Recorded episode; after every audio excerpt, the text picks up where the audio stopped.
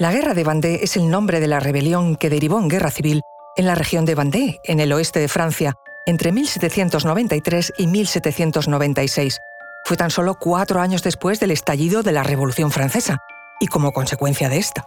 En esencia, fue una insurrección civil y militar que se enfrentó a la joven República Francesa, pero tiene una importancia fundamental. Miles de contrarrevolucionarios se sintieron asaltados en sus tradicionales derechos, valores y creencias por este repentino movimiento revolucionario. El resultado fue una cruenta guerra.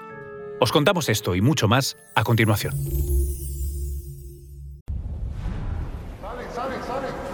Conoce mejor al equipo que protege nuestras costas. Alerta en el mar, el jueves a las 10 un nuevo episodio en National Geographic. Soy Luis Quevedo, divulgador científico. Y yo soy María José Rubio, historiadora y escritora. Y esto es Despierta tu curiosidad, un podcast diario sobre historias insólitas de National Geographic.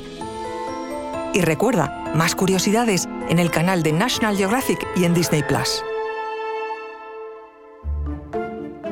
La Francia revolucionaria de 1790 estaba llena de tensiones políticas y conflictos socioeconómicos.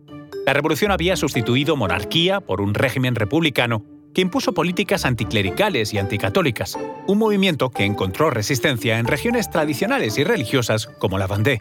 La Vendée, o Vandea en castellano, era una región agrícola y tradicionalmente católica, que se había mantenido relativamente tranquila durante los primeros años de la Revolución.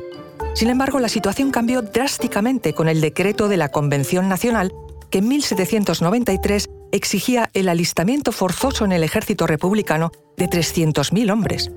Este decreto, junto con las medidas anticlericales, la prisión de la familia real y la trágica ejecución del rey Luis XVI, provocó un fuerte descontento entre los bandeanos. El conflicto estalló en marzo de 1793, cuando grupos de campesinos, apoyados por la nobleza local y el clero, se levantaron en armas contra las autoridades revolucionarias.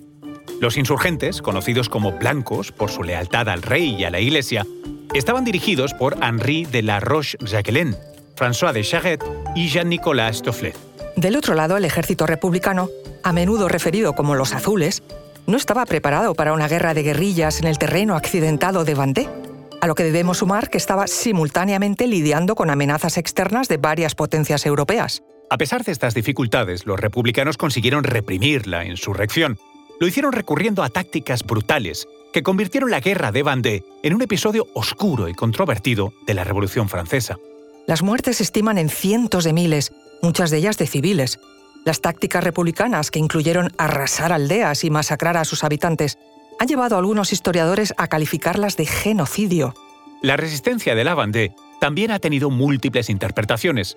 Para algunos representa una reacción conservadora y contrarrevolucionaria.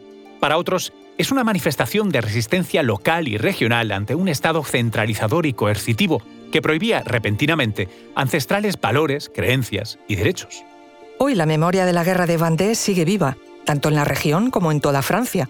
Los vandeanos la consideran un símbolo de resistencia y sacrificio, aunque también es vista como un recordatorio de los excesos y peligros del radicalismo revolucionario.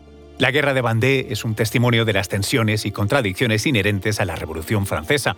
Si bien la revolución trajo consigo avances significativos en términos de derechos y libertades, también demostró la facilidad con la que estos ideales podían ser traicionados en nombre de la seguridad o la ideología. Pero esta, es otra historia. En última instancia, el conflicto en Vendée es una advertencia sobre los costos humanos de la revolución y la importancia de la moderación, el diálogo y la tolerancia en cualquier proceso de cambio social y político.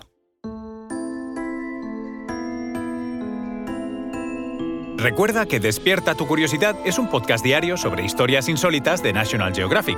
Disfruta de más curiosidades en el canal de National Geographic y en Disney Plus. Ah, y no olvides suscribirte al podcast si has disfrutado con nuestras historias.